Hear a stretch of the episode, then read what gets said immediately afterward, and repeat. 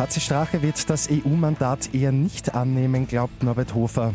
Und erste Abstimmung über Nachfolge für Theresa May. Immer zehn Minuten früher informiert. 88.6 Die Nachrichten. Im Studio Christian Fritz.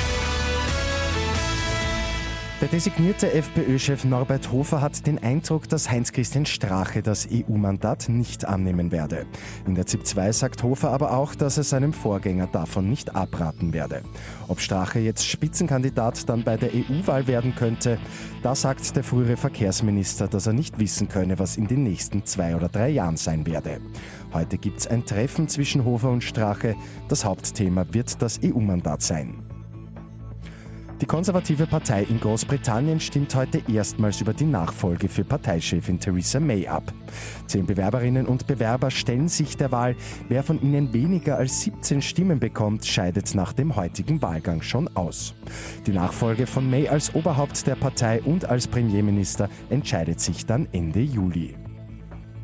In Tirol wird ein Radfahrer vermisst.